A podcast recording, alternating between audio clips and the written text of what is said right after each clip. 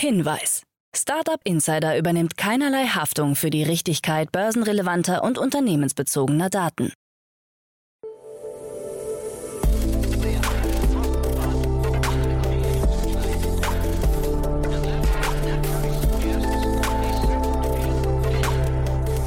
Startup Insider Daily.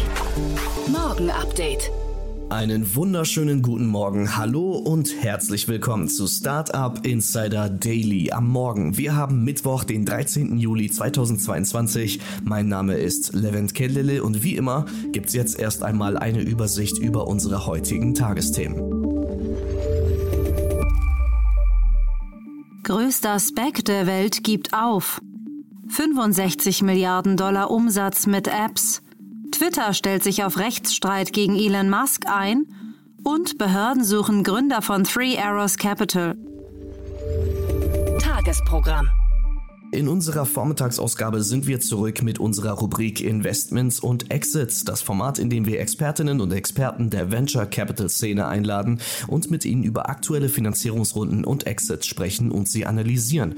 Heute zu Gast ist Matthias Ockenfels, General Partner bei Speed Invest. Wir sprechen mit ihm über WeFox, das Berliner Startup-Unternehmen hat von Investoren weitere 400 Millionen US-Dollar eingesammelt.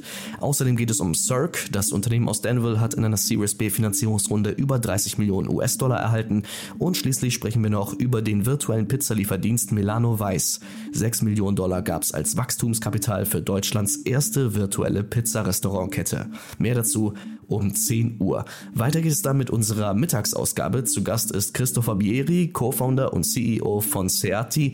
3 Millionen Euro gab es kürzlich in einer Seed-Runde für das Unternehmen, das das Potenzial der hybriden Arbeit ausschöpfen möchte. Mehr bei uns im Interview um 13 Uhr. Und dann sind wir heute Nachmittag noch einmal zurück mit unserer Rubrik Junge Startups. Die Rubrik, in der sich junge Startups in unserem Podcast öffentlich präsentieren können. Heute stellt sich vor die App für Immobiliensuche Match My Home, die digitale digitale Plattform zur Optimierung grüner Wasserstoffproduktion Cibus Cell und Truckhell, die Social Media Plattform für TruckerInnen in ganz Deutschland und Europa. Das gibt's heute Nachmittag um 16 Uhr. So viel zum Überblick über die Ausgaben des heutigen Tages. Jetzt gibt's noch ein paar Verbraucherhinweise für euch und dann kommen die heutigen Nachrichten, moderiert von Anna Dressel. Insider Daily. Nachrichten. WeFox sammelt 400 Millionen Euro ein. Das Versicherungsstartup WeFox trotzt dem wirtschaftlichen Umfeld und hat von Altinvestoren weitere 400 Millionen Euro eingesammelt. Damit liegt die Bewertung des 2014 von Fabian Wesemann, Julian Teike und Dario Fatschlik gegründeten Unternehmens jetzt bei 4,5 Milliarden Euro. Vor rund einem Jahr lag diese noch bei 3 Milliarden Euro. Bei der nun abgeschlossenen Series D Finanzierungsrunde war erneut die Mubadala Investment Company, der Staatsfonds von Abu Dhabi, federführend. Weitere Mittel steuerten Eurasio, LGT, Horizon Ventures und der kanadische Pensionsfonds Omas Ventures bei. WeFox gilt damit nach eigenen Aussagen als das wertvollste private Insurtech-Unternehmen weltweit. Bis Jahresende wird mit einem Umsatz von 600 Millionen Euro gerechnet. Eine Expansion in weitere EU-Länder ist geplant. Volocity-Ausstellung in Singapur. Zusammen mit dem Institute of Technical Education ITE hat Volocopter in Singapur die erste öffentliche Volocity-Ausstellung in Asien eröffnet. In der Langzeitausstellung im Aerospace Hub des ITE College Central ist unter anderem ein maßstabsgetreues 3D-Modell des Voloports zu sehen. Im Fluggerät selbst dürfen interessierte Besucher Platz nehmen. In zwei Jahren sollen die elektrischen Flugtaxis in Singapur erstmals starten. Erste Testflüge sind bereits 2019 erfolgt. Spotify mit Videopodcasts. Der Musikstreaming-Dienst bietet jetzt auch in Deutschland Videopodcasts an. Die Videopodcast-Features, die über Spotifys Podcast-Tool Anchor laufen, standen bisher nur in englischsprachigen Märkten zur Verfügung. Zusätzlich stehen die Videopodcasting-Funktionen in Frankreich, Italien, Spanien, Brasilien und Mexiko bereit. Videopodcasts sind in allen Spotify-Playern verfügbar, wie der mobilen App für Smartphones, der Desktop-App und im Web. Auch auf Smart TVs und Spielkonsolen lassen sie sich ansehen. Stellenabbau bei Rivian. Der amerikanische E-Auto-Hersteller Rivian plant einen Stellenabbau. Fünf Prozent der Gesamtbelegschaft sollen nach Informationen von Bloomberg vor der Kündigung stehen. Das Unternehmen sei in manchen Bereichen zu schnell gewachsen, heißt es in dem Bericht von Bloomberg. Die Fahrzeugproduktion soll von dem geplanten Stellenabbau allerdings nicht betroffen sein. Rivian selbst hat sich zu dem Bericht nicht geäußert. Derzeit arbeiten rund 14.000 Angestellte bei Rivian. Ende Dezember 2021 sollen es etwas mehr als 10.000 gewesen sein. Das Unternehmen möchte 2022 insgesamt 25.000 Fahrzeuge ausliefern, trotz Engpässen bei Zulieferteilen. Behörden suchen Gründer von Three Arrows Capital. Nach dem Bankrott des Kryptofonds Three Arrows Capital, 3AC aus Singapur, suchen amerikanische Behörden nach den beiden Gründern Su Su und Kyle Livingstone Davies. Ein Kontakt hat bisher nur über einen Zoom-Call stattgefunden, in dem sich zwei Personen bei abgeschaltetem Video als Su Su und Kyle ausgaben. Bei einer Durchsuchung der Büros von 3AC seien nur ungeöffnete Briefe von Schuldnern und inaktive Computerbildschirme vorgefunden worden, heißt es.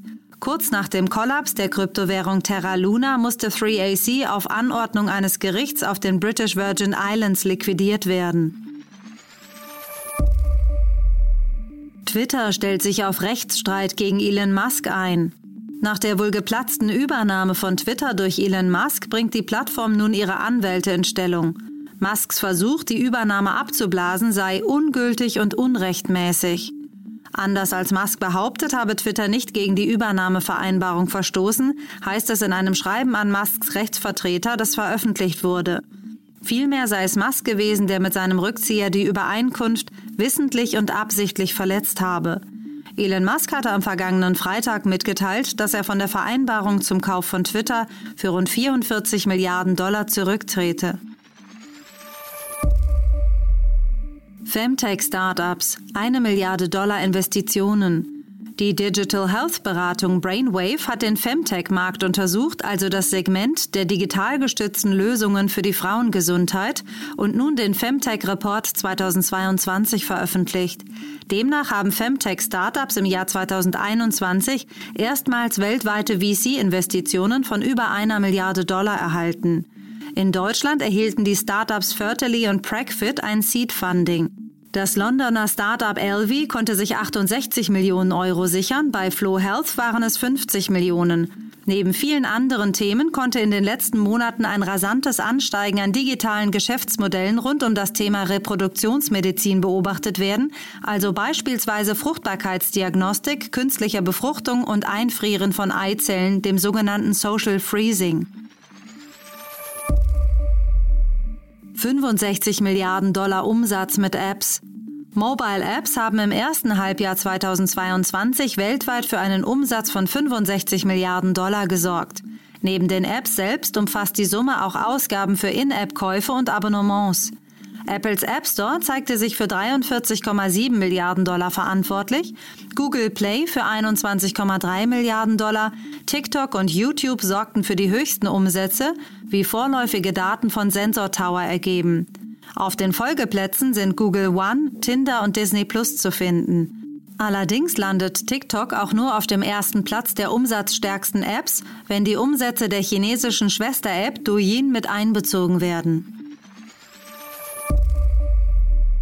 US-Onlinehandel mit Rekordprognose. Einer Untersuchung von FTI Consulting zufolge könnte der amerikanische Online-Markt in diesem Jahr auf einen Rekordwert beim Umsatz von 1,07 Billionen Dollar kommen. Zuvor war FTI von einer Überschreitung der Billionengrenze im Jahr 2025 ausgegangen. Der Anteil des E-Commerce-Umsatzes würde Ende 2022 bei 22,1 Prozent des gesamten Handelsvolumens der USA liegen. Im vergangenen Jahr waren es 20,8 Prozent. Das starke Wachstum der Verkaufszahlen in den ersten Jahren der Corona-Krise werde laut der Analysten aber nachlassen. Bis 2030 erwarteten sie einen Wert von mehr als 2 Billionen US-Dollar und einen Marktanteil von 31 Prozent. Größter Spec der Welt gibt auf. Der weltweit größte börsennotierte Special Purpose Acquisition Company, SPAC, streicht die Segel. Pershing Square Tontine, PSTH, hat laut Initiator und Hedgefondsmanager Bill Ackman kein Übernahmeobjekt gefunden, das mit dem Geld der Investoren hätte gekauft werden können. Zuvor hatten die US-Aufsichtsbehörden ein Veto gegen eine Beteiligung an Universal Music eingelegt. Die eingesammelten 4 Milliarden Dollar gehen nun an die Investoren zurück.